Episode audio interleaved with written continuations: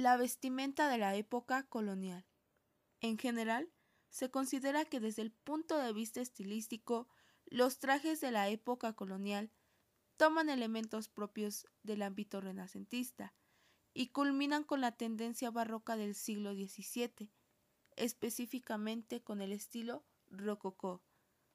Algunas piezas que se adaptaron de Europa fueron evolucionando a variaciones autóctonas, como es el caso de las prendas de abrigo de origen español, las capas castellanas, mantas, granadinas y cobijas canarias, que al llegar a territorio americano fueron convirtiéndose en la ruana colombiana, el zarape mexicano o el poncho argentino. Variabilidad de la vestimenta. Uno de los elementos que caracteriza la moda en la colonia es la variedad de trajes, como la forma de diferenciación social, pues permitía distinguir culturas, lugares de procedencia, raza o estatus social.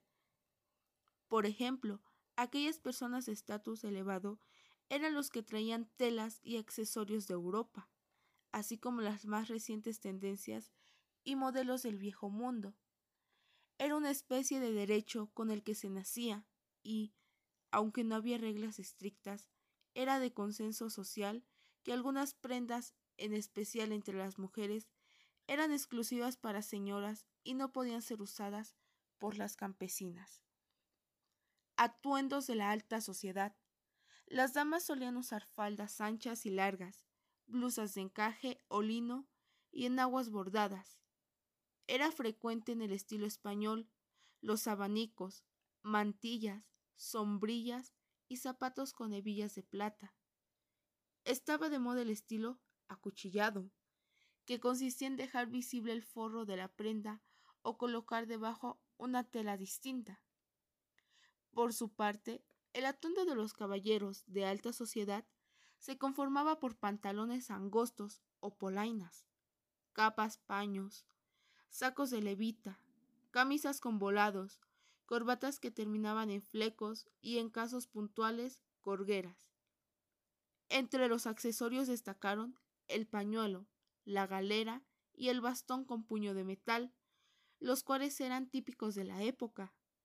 Las botas adornadas con engarces de plata eran las más frecuentes. Las formas que predominaban en los diseños eran como la silueta de un reloj de arena.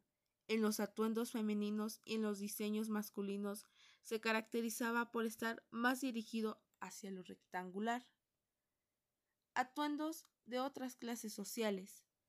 En cuanto a las personas de clases más bajas, vestían con trajes mucho más sencillos, que solían estar elaborados con telas de algodón.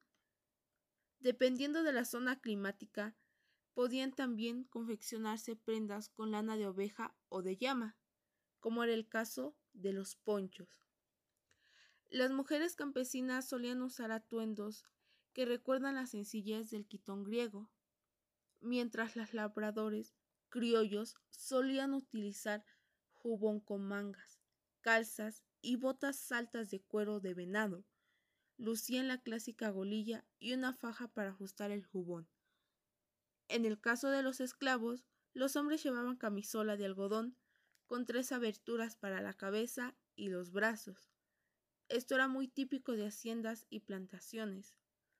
En el caso de las criadas negras, debían llevar vestidos de manga larga, sin adornos y que tapara del cuello a los pies.